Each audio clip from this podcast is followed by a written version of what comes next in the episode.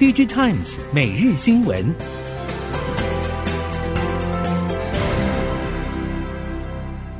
听众朋友您好，欢迎收听 DigiTimes 每日新闻，我是袁长杰，现在为您提供今天科技产业的新闻重点。首先带您看到，面对地缘政治风险，日前超微执行长苏姿峰接受日本媒体提问时表示，有兴趣考虑除了台积电之外的其他制造产能。这个回应有人解读为是否将转单三星电子、英特尔，但是进一步来看，超微其实是最清楚晶圆代工先进制程现况。半导体设备业者认为，随着台积电制程领先、研发跟留台湾以及加速进行海外扩产部署三箭齐发，地缘政治风险已经大大降低。未来随着全球经济景气复苏，社会制程技术优先。台积电在客户与供应链端持续拥有溢价优势，获利能力将更为强化。随着时序进入第三季，IC 设计业者对于前景的看法越来越保守，已经没有传统旺季的动能与期待，订单能见度更是限缩不到一季。一方面是因为客户没有办法看得太远，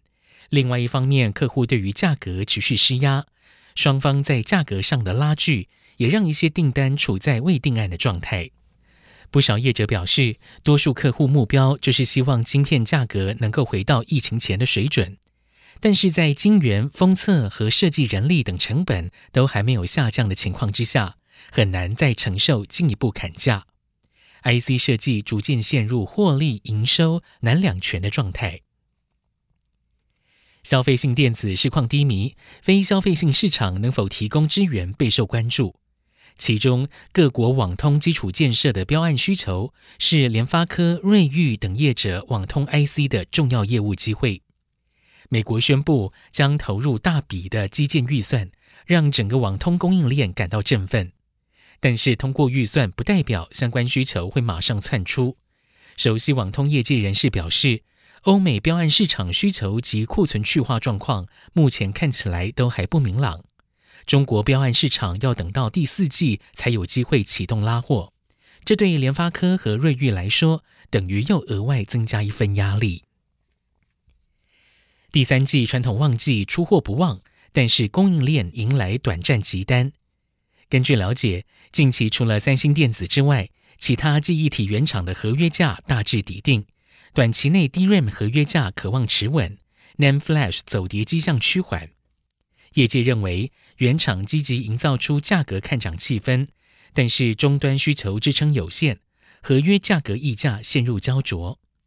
各家密切观察的重点在于，如果第三季库存依然持续上升，终端市场需求流速缓慢，届时将不排除九月份再推一波降价或减产。面板产业法说即将开跑。台厂友达、韩厂乐金显示器同样在七月二十六号登场，三星电子隔一天在二十七号上阵，群创则在八月三号登场。至于零组件厂中光电与明基材料，将会分别在八月一号与八月三号召开。面板厂这一波借由控制产能利用率，换来价格一路上涨。截至七月为止，LCD 电视面板报价还在上涨，IT 面板也跟进涨价。目前看来，八月面板将维持涨价态势，加上了平均产能利用率拉高到八成，以此动能观察，不排除部分面板厂有望提前在第三季转亏为盈。台积电在法说会的预期，印证了半导体供应链在消费电子领域还有待景气回温，库存调整可能再延到第四季。台系中型封测代工厂包括力成旗下超丰。华泰、捷敏、铃声等正各自寻求不同的利基点切入。值得一提的是，以往一直承接伺服器大厂美超微系统组装代工 EMS 订单的华泰，意外搭上了 AI 旋风。华泰 EMS 业务锁定产业电脑、伺服器等高规特用产品。这一次 AI 伺服器成为所有电子产业中一枝独秀的领域，也带动了华泰电子营运有所支撑。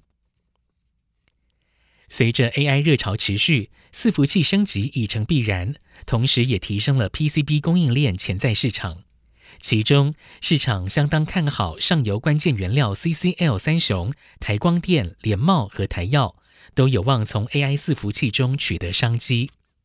熟悉 AI 伺服器的业者表示，大多数业者定义 AI 伺服器为搭载两颗 CPU、八颗 GPU 的伺服器，采用的 CCL 价格比传统 CCL 大约高四到八倍。市场相当看好 AI 伺服器材料成长潜力，预估台光电今年 AI 伺服器营收占比约百分之五，明年有望朝双位数成长。AI 伺服器带动了机构件设计转变。散热模组厂双鸿表示，第二季已经有一冷散热方案水冷板量产出货，对象包括美系与中系伺服器厂，预计第三季出货将倍增。业界也传出，散热模组厂尼德科超众的液冷技术由母公司尼德科开发，近期已经授权给尼德科超众，以因应伺服器厂近期对液冷的明显需求。届时将在台北厂量产水冷板。由于尼德科与美系伺服器厂关系紧密，也是风扇独家供应商，后续对尼德科超重在 AI 伺服器的出货将可以发挥集团综效。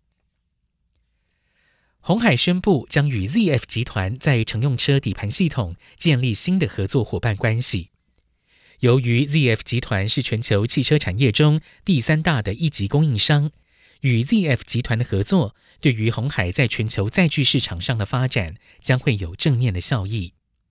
鸿海这一次合作的对象是 ZF 集团旗下的底盘公司 ZF Chassis Modules，负责乘用车车轴系统的制造与组装业务。鸿海也同步公告，后续预计将以不超过六千万欧元取得 ZF Chassis Modules 百分之五十的股权。